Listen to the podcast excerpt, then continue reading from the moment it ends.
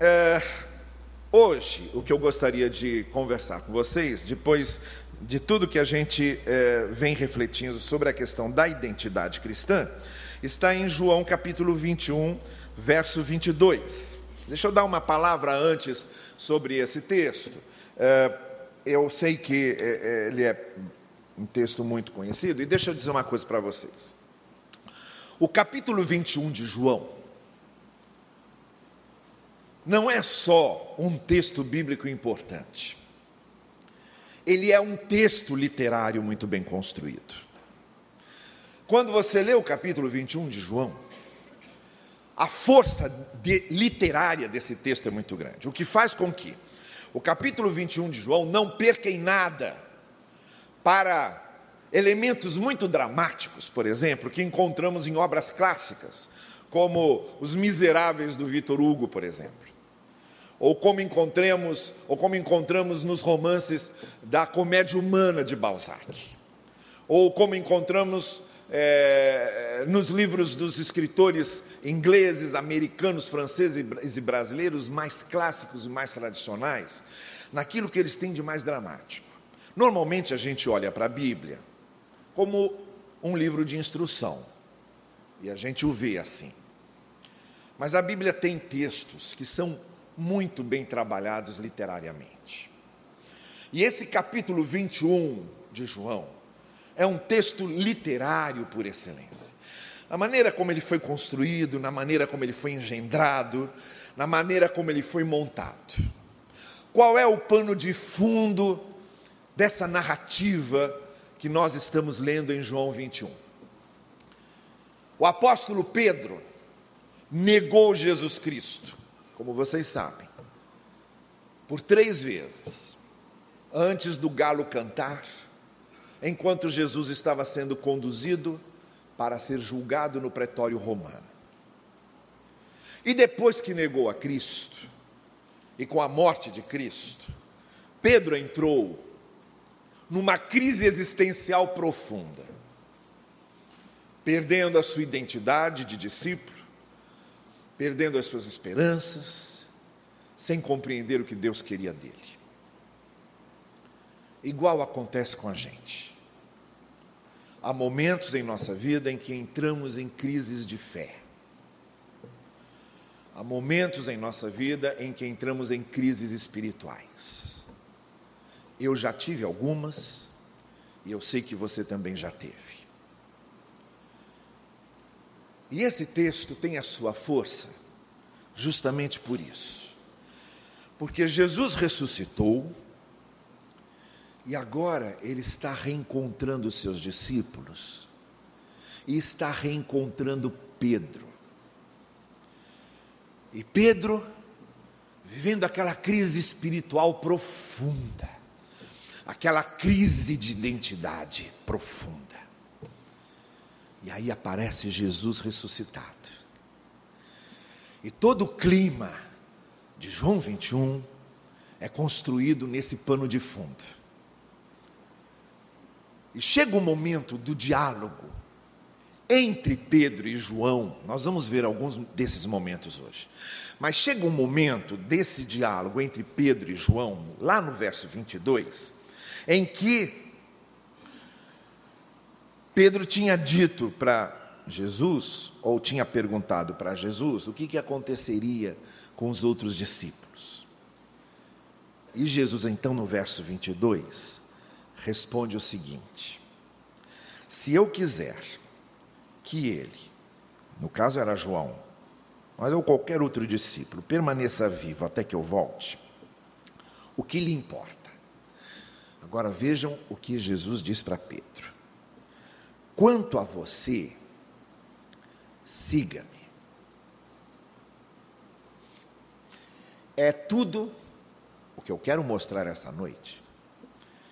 É que isso é tudo o que alguém que entra numa crise de fé, numa crise espiritual, precisa ouvir de Jesus. Em vez de nos adular, em vez de fantasiar nossa cabeça com ilusões, em vez de só massagear o nosso ego, que é o que muitas vezes nós esperamos que Deus faça quando nós estamos nas nossas crises. Às vezes a gente acha que Deus precisa massagear o nosso ego, que Deus precisa nos dar certas fantasias e ilusões para nos alentar, que Deus precisa acalentar-nos com mimos, e é o que a gente espera que Deus faça. Mas nessa hora, em que estamos numa crise de fé ou numa crise espiritual, o que realmente precisamos ouvir de Jesus são essas palavras. Quanto a você, siga-me. Há duas coisas aqui que já estão de cara insinuadas por Jesus, que é bom a gente lembrar. Primeiro, que nesse negócio de seguir Jesus, nós não podemos nos esconder no meio da multidão, como a gente às vezes gosta de fazer. Um momento como esse, por exemplo, é um momento muito cômodo para nós, porque eu estou aqui falando e você está no meio da multidão. Não é uma conversa pessoal, é uma conversa com todos. Então ninguém se sente cobrado pessoalmente. Nós estamos muito bem escondidos na multidão. Mas com Deus não é assim. Deus não fala conosco como eu estou falando com vocês. Deus fala conosco pessoalmente. Ele não nos trata na multidão.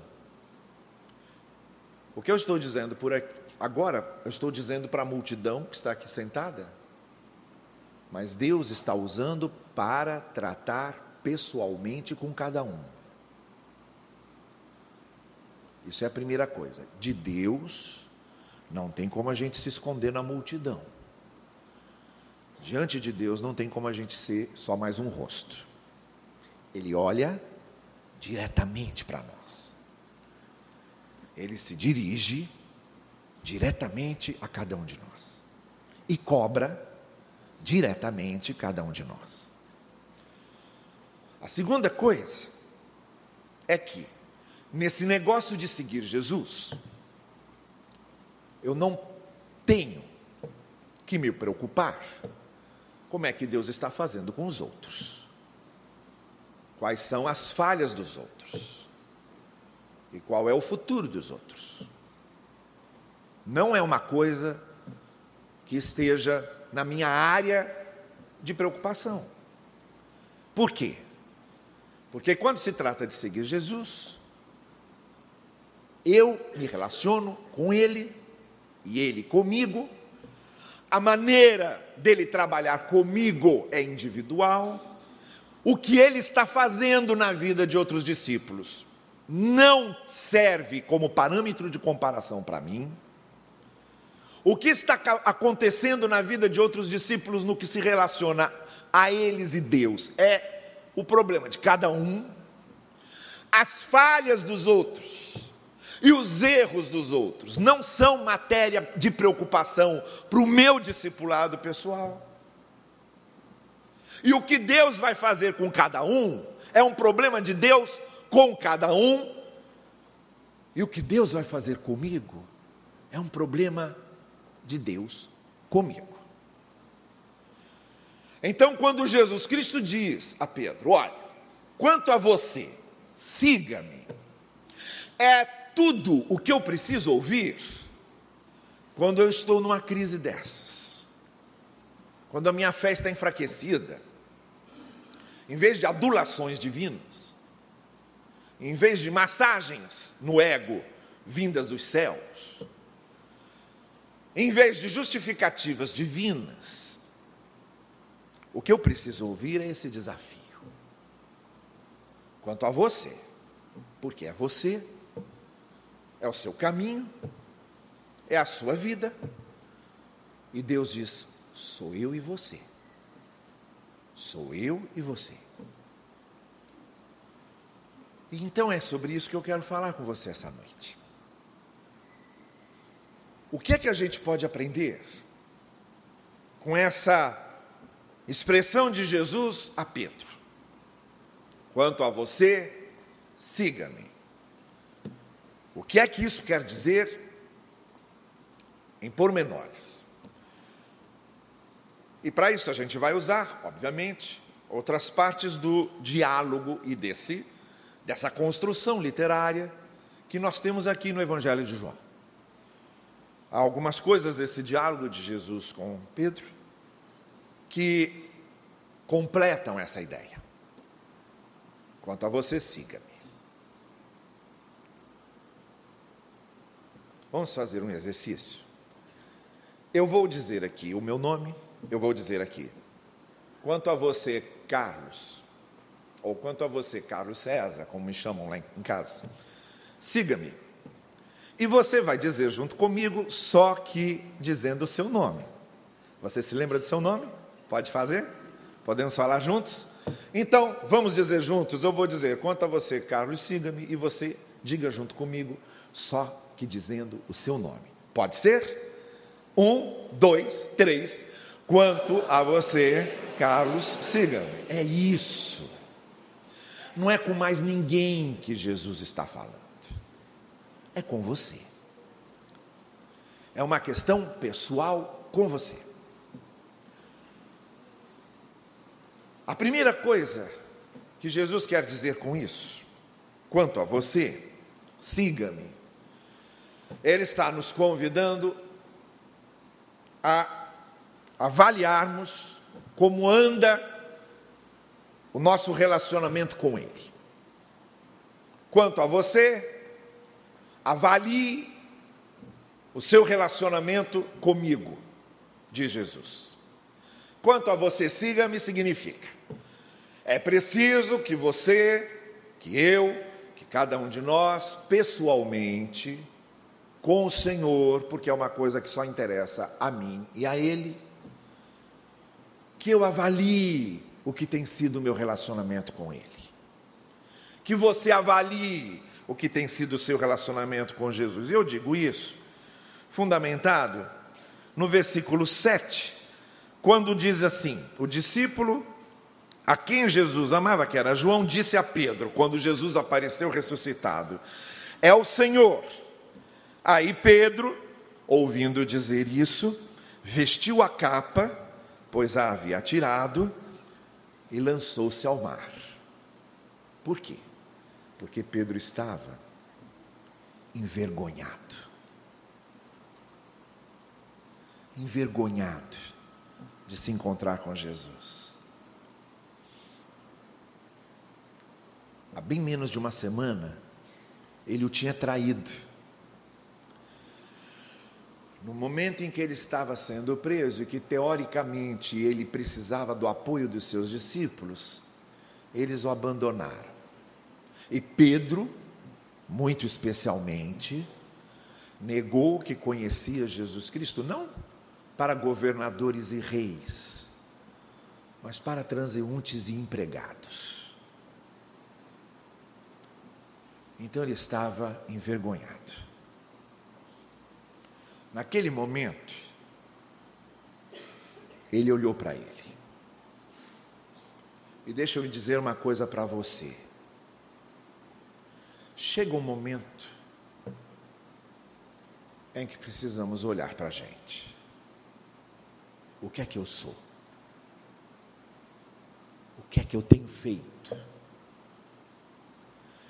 Como é que eu tenho me relacionado com o Senhor? Como é a minha fidelidade? De que maneira eu tenho negado? A gente pode tentar fugir disso. E a gente foge.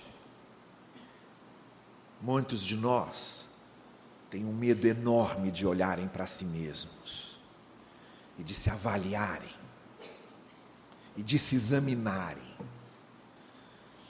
e de serem sinceros, olhando para o espelho e perguntarem quem afinal eu sou de fato. E mais do que isso, quem Jesus sabe que eu sou de fato. Mas esse é um ponto importantíssimo quando nossa fé está em crise, quando estamos espiritualmente em crise. Porque sem essa autoavaliação, sem alta autocrítica, a gente não vê nada que precisa melhorar. A gente só vê o que precisa melhorar quando a gente se olha. A gente só vê o que precisa aperfeiçoar quando a gente se olha.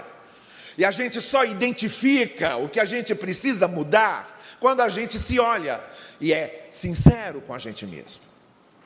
Então é importantíssimo a gente fazer isso que Pedro fez. Pera lá, eu vou me meter na água e vou ficar um tempo aqui pensando, porque eu estou envergonhado do que eu fiz. Eu não posso me encontrar com Ele, eu não posso olhá-lo na cara, eu não posso olhá-lo nos olhos, e eu não posso estar na presença dele antes de saber exatamente o que eu sou, o que eu fiz, o que eu quero mudar. Quanto a você, siga-me. Significa inicialmente que eu preciso me autoavaliar. Que discípulo eu tenho sido? Que cristão eu tenho sido? Como eu tenho vivido o Evangelho? O que é o Evangelho para mim, afinal? O que é Cristo para mim, afinal?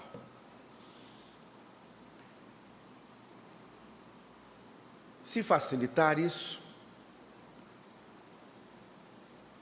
eu não vou usar esse argumento que muitas pessoas usam. Olha, que amanhã você pode morrer e vai ter que se encontrar diretamente com Deus. Não vou dizer isso, até porque você sabe que você vai morrer um dia. Mas imagine que você se encontraria com o Senhor. Imagine que ele, inopinadamente, repentinamente, batesse a sua porta e você tivesse que mandá-lo entrar e tivesse que conversar com ele. Então, a cada dia, tente se preparar para esse encontro, perguntando a você que discípulo você tem sido? Que tipo de cristão você é? Quanto a você, siga-me, significa avalie o seu relacionamento com o Senhor. E faça como Pedro. Antes, deixe-me pensar. A segunda coisa que o que Jesus disse a Pedro, quanto a você, siga-me, significa, é isto. Quanto a você, aprofunde o seu relacionamento comigo. Eu estou me baseando na continuidade desse diálogo, agora nos versos 12 e 13, quando Jesus chama os discípulos para comerem juntos. Então Pedro já estava voltando com as redes, voltando do mar, depois de ter pensado, depois de ter se avaliado, depois de ter refletido, depois de ter se reencontrado, e agora está voltando. E o Senhor Jesus então chama todos e diz: Venham comer comigo. E aí o texto continua dizendo: Nenhum dos discípulos teve coragem de perguntar: Quem és tu? Porque eles sabiam que era Jesus. Jesus aproximou-se, partiu o pão, deu a eles e fez o mesmo com o peixe. Há certas pessoas que a gente conhece muito bem e que às vezes ficamos meses ou até anos sem vê-las. Mas elas tinham um jeito de ser um jeito de falar, um jeito de cortar o bife no prato, um jeito de se deitar no sofá, um jeito de cruzar as pernas, um jeito de gesticular que não muda. E depois de tanto tempo sem ver essas pessoas, quando nós as reencontramos, a gente observa e diz: é o mesmo gesto, é o mesmo jeito de sentar, é a mesma maneira de falar. E se a pessoa estivesse com uma máscara, nós ainda assim a reconheceríamos porque reveríamos esse mesmo jeito de se portar. Foi o que aconteceu ali. Quantas e quantas vezes, durante aqueles três anos, Jesus fez uma fogueira, chamou os discípulos para comerem com ele, partiu o pão, partiu o peixe. Quantas vezes? E agora, como se Jesus estivesse dizendo: vamos relembrar como a gente se dava bem. Vamos relembrar as nossas conversas juntos. Vamos relembrar tudo o que eu disse a vocês. Vamos relembrar aqueles momentos bons que passamos. Tudo isso estava lá naquele momento. No momento que Jesus partiu o pão e o peixe, ele armou o cenário para que eles se lembrassem de como era boa aquela comunhão, de como foram bons aqueles momentos. Então, quando Jesus nos diz: quanto a você, siga-me, Ele está dizendo: aprofunde seu relacionamento comigo. Parta o pão comigo. Coma o peixe comigo. E aí você vai vendo o meu jeito de ser. Você vai reconhecendo o meu jeito de ser. Quanto mais comunhão eu tenho com o Senhor, quanto mais eu participo da sua intimidade, quanto mais eu convivo com Ele, mais eu vou aprendendo o jeito dele mais eu vou reconhecendo o jeito dele. E como discípulo, isso vai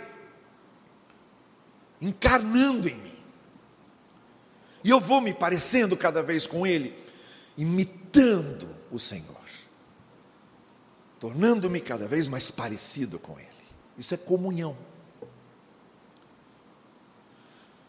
É importantíssimo que nós nos lembremos que ser discípulo de Jesus não é saber um conjunto de versículos de cor. Ser discípulo de Jesus não é ser membro de uma igreja.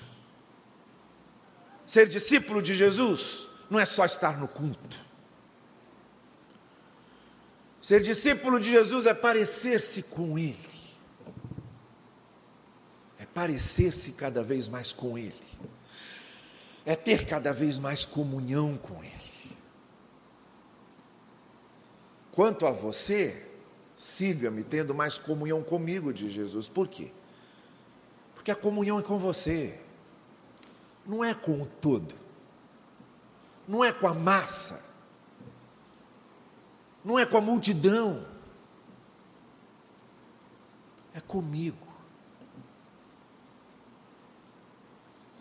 Quando eu digo o Senhor é o meu pastor e nada me faltará, eu estou falando de um relacionamento pessoal. É Deus comigo. É o que eu conheço dele. E o que eu confio que ele fará comigo. Como ele vai me conduzir.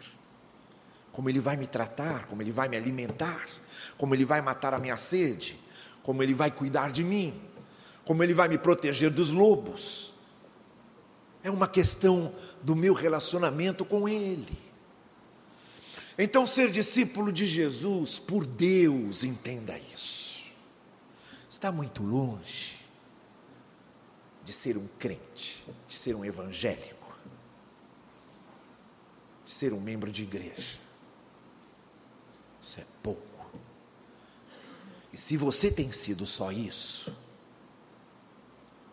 você está perdendo o melhor da festa. Você está fora da festa. Você está na porta de entrada. Você não entrou. Porque o cerne da coisa, a essência da coisa, é ter comunhão com Ele. Quanto a você, siga-me, significa então que eu avalio o meu relacionamento com Ele, significa, em segundo lugar, que eu aprofundo a minha comunhão com Ele.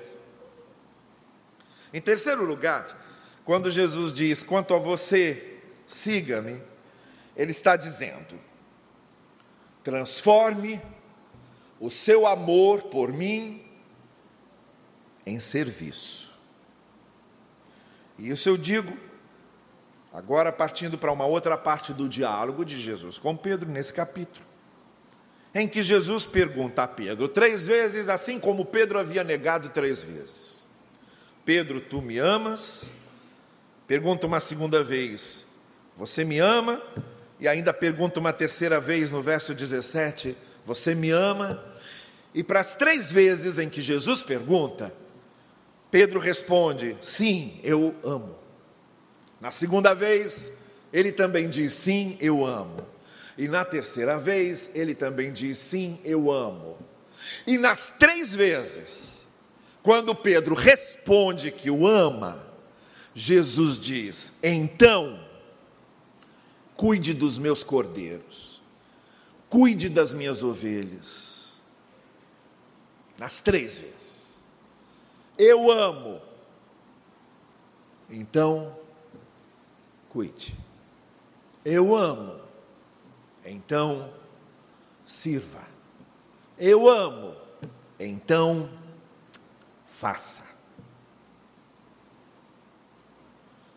Quando Jesus diz: quanto a você, siga-me, Ele está dizendo: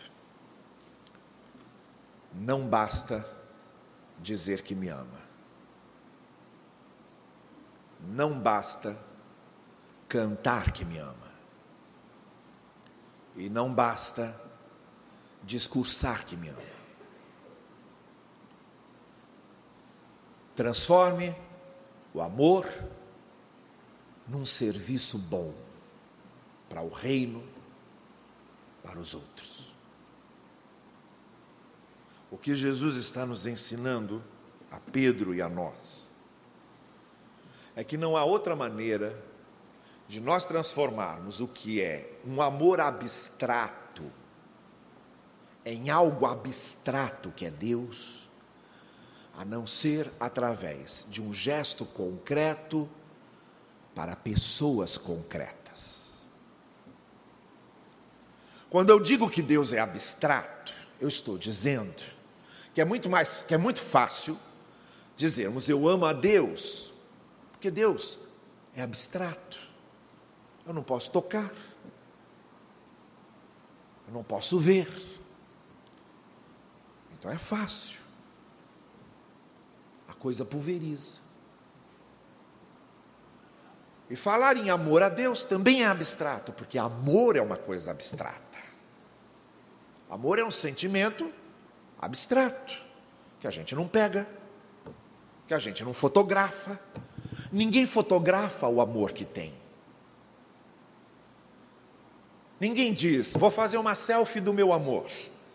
E ninguém publica no seu Face uma foto do seu amor, do seu sentimento. Não existe isso.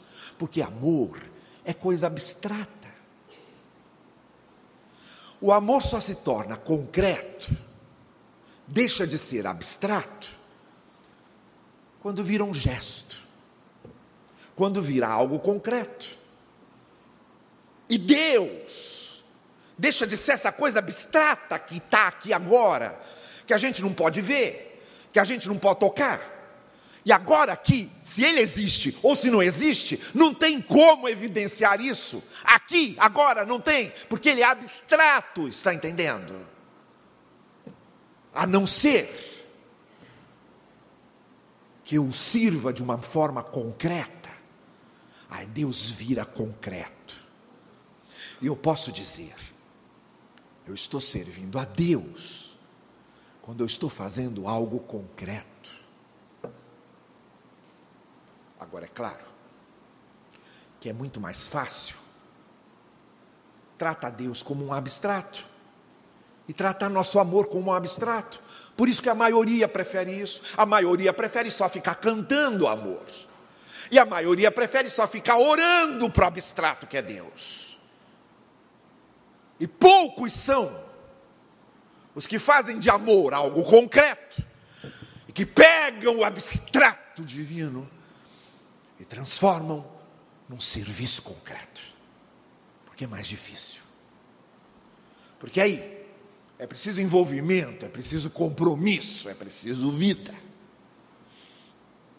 Mas pelo que Jesus disse a Pedro, não tem outro jeito. Porque senão fica esse negócio. Senhor, eu te amo, Senhor, eu te amo, Senhor, eu te amo. E não passa disso. E não passa disso. Leva aonde isso? Você vir aqui todo domingo, sentar-se nos nossos cultos e ficar de olho fechado dizendo: Senhor, eu te amo, Senhor, eu te amo, leva aonde isso de forma concreta? A lugar nenhum.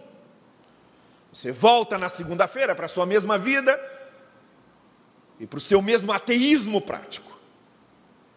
A não ser que se transforme o amor num gesto e a ideia de Deus num serviço concreto. Aí é discipulado. Aí é ser discípulo.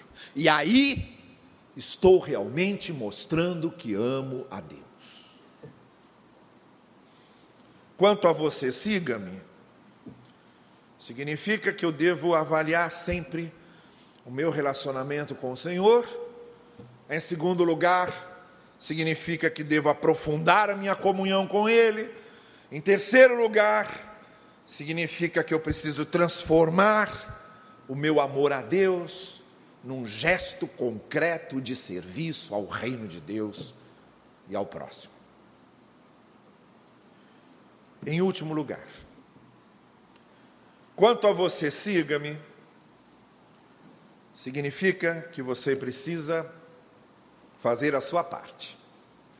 E aí a gente vai então para o final do diálogo, quando então se dá aquilo que Jesus havia dito, quando se referiu a Pedro, dizendo: Olha, Pedro, vai chegar um momento em que você vai ser levado para onde não quer e vai precisar das pessoas Há duas possibilidades aqui. Ou Jesus estava falando de Pedro ser preso por causa da sua fé, como realmente foi, ser morto por causa da sua fé, como realmente foi.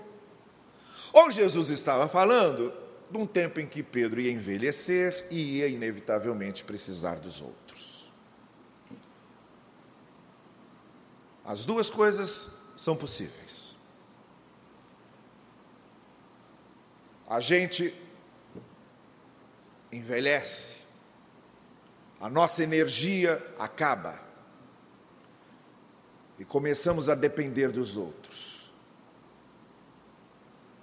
E voltamos, quando éramos crianças, ao mesmo estágio: alguém que cuide da gente.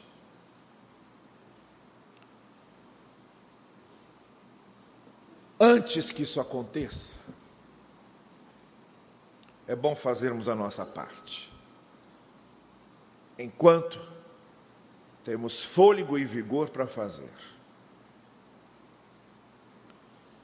Nenhum de nós, nenhum de nós que somos jovens, como somos, acredita que vai envelhecer.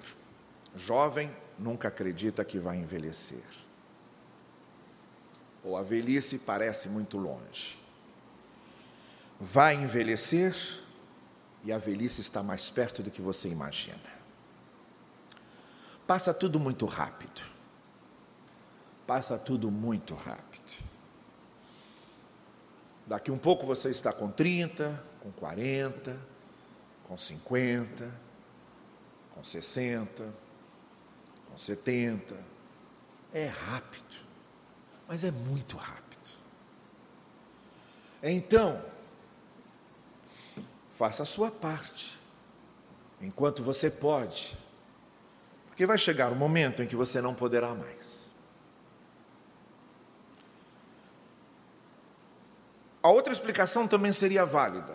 Não é muito da nossa realidade.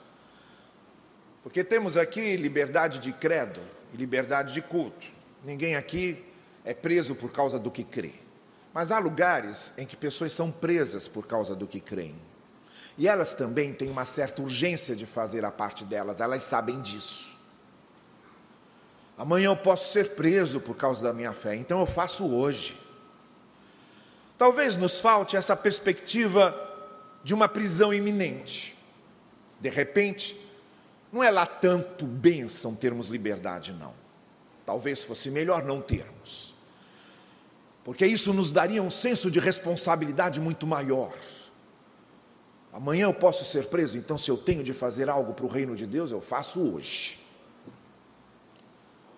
De qualquer forma, o apelo de Jesus para Pedro é esse: faça a sua parte, não importa o que vai acontecer com João. Porque aí Pedro responde, perguntou: e aquele? O que, que vai ser dele? Aí Jesus diz: não importa para você, faça a sua parte. E Pedro fez. Olha, é impressionante como a melhor coisa que Pedro podia ter ouvido, como eu disse para vocês, foi isso. Quanto a você, siga-me, siga-me desse jeito avaliando seu relacionamento comigo sempre, sempre, aumentando sua comunhão comigo o quanto você puder, transformando seu amor em serviço sempre, para tornar o que é abstrato em uma coisa concreta, e fazendo a sua parte logo, sem esperar amanhã, sempre. Foi a melhor coisa que Pedro podia ouvir, porque isso mudou Pedro. Aí a gente anda umas páginas da Bíblia e chega ao livro de Atos. É outro Pedro. É outro Pedro. É um Pedro que agora está na festa de Pentecostes, pregando, e três mil pessoas de gentios de diversas nacionalidades ouvindo, milagrosamente cada um ouvindo na sua língua e se entregando ao Evangelho. É um outro Pedro que está no sinédrio diante de autoridades judaicas que poderiam condená-lo, dizendo para ele parar de pregar e ele dizendo: Eu não posso parar de falar do que eu vi e ouvi. É outro Pedro. É um Pedro que é avisado por Deus que tem Cornélio, que é um oficial romano, precisando ouvir o Evangelho. E ele, que inicialmente tinha uma resistência enorme aos gentios, vai até a casa desse oficial romano, anuncia o Evangelho, batiza todos eles. Porque é um outro Pedro. Mudou completamente. Aquele Pedro que teve medo, que negou a Cristo, que entrou em crise, que estava envergonhado, era outro. Porque quando a gente segue a Cristo de verdade e segue desse jeito, a gente muda. A gente muda e Deus começa a nos usar. E a gente começa a ver os resultados. Mas nada acontece se a gente não segue de verdade. Eu posso ser só um membro de igreja, é muito mais fácil. E posso ficar vindo só aos cultos, também é muito mais fácil. Mas isso não é ser discípulo. E isso não muda nada. Você continua o mesmo e as coisas não mudam.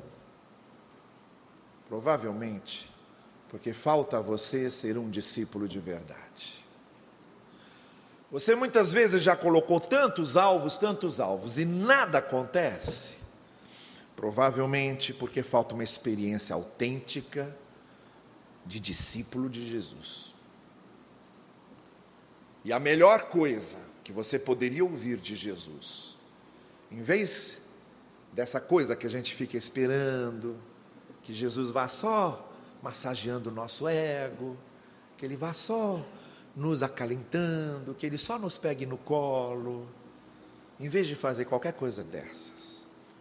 A melhor coisa que a gente pode ouvir Jesus nos dizer é essa: quanto a você, sem se preocupar com ninguém mais, siga-me, leve esse negócio de me seguir a sério. Siga-me.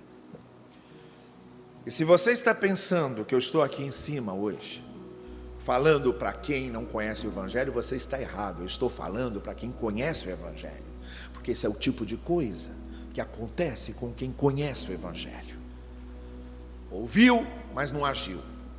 Sabe, mas não faz. Conhece, mas não coloca em prática.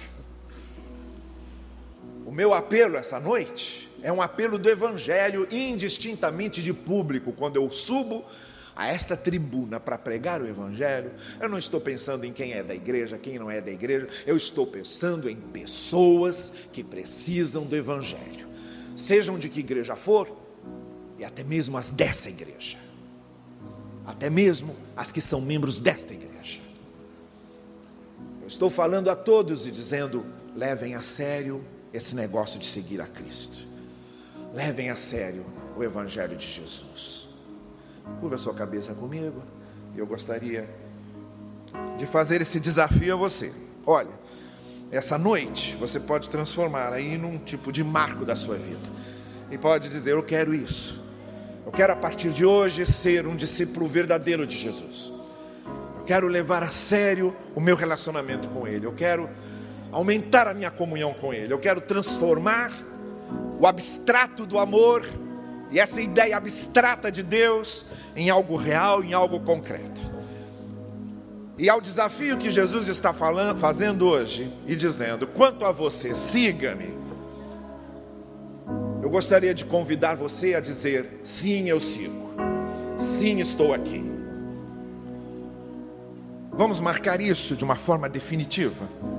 Então, enquanto nós estamos aqui agora, você que essa noite quer assumir esse compromisso do discipulado sério, verdadeiro, autêntico, com o Senhor Jesus, está dizendo: Eu quero levar isso a sério, sim.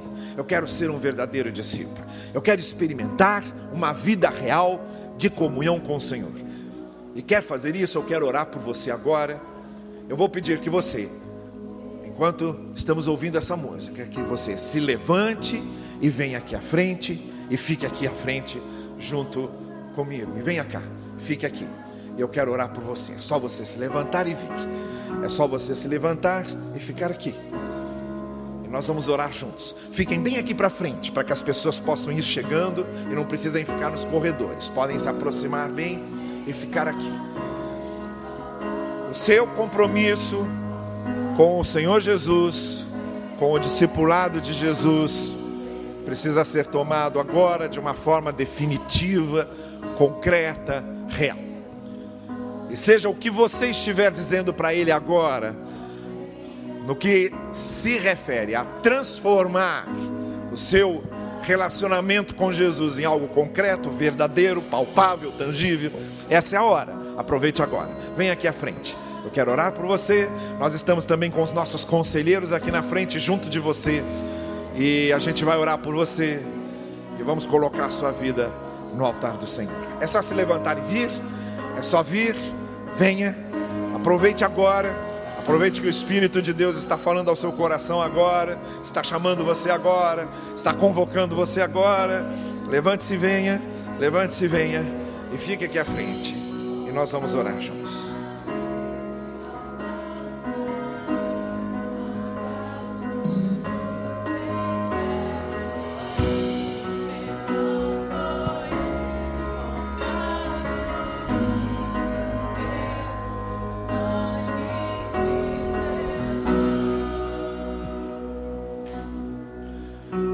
Olha, nós vamos orar. Isso. Ainda está chegando gente aqui. Eu quero orar com vocês agora. Olha aqui para mim um pouquinho, vocês. O desafio está feito, tá bem? E agora é com vocês. Vamos começar a levar isso muito a sério, porque deixa eu dizer uma coisa para vocês. Deus quer usar a vida de vocês de uma maneira que vocês nem imaginam. Vocês nem imaginam o que Deus pode fazer através da vida de vocês. O Charles Spurgeon, que era um grande evangelista inglês, ele dizia: O mundo ainda está por ver o que Deus pode fazer através de uma pessoa completamente entregue na mão dele. E é o que vocês estão dispostos a ser agora. Pessoas completamente entregues na mão dele. Curva sua cabeça comigo e vamos orar. Senhor querido, nós te pedimos que esse momento aqui, para cada um que está aqui à frente, seja um momento muito marcante. Um momento que divida as águas. Um momento que divida os tempos. E que cada um aqui, pelos motivos que sabe que veio, por aquilo que está colocando no teu altar, pelas razões que tem, que cada um aqui realmente experimente a partir de agora essa comunhão contigo tão profunda, tão concreta, tão verdadeira que leve cada um a ser um instrumento usado poderosamente por ti. E que discípulos de Jesus, que são eles, possam de fato transformar a sua própria vida e transformar a vida de outros. É o que nós te pedimos, para a tua glória e para o teu louvor, nós colocamos estas vidas no teu altar no precioso nome de Jesus. Amém. Amém.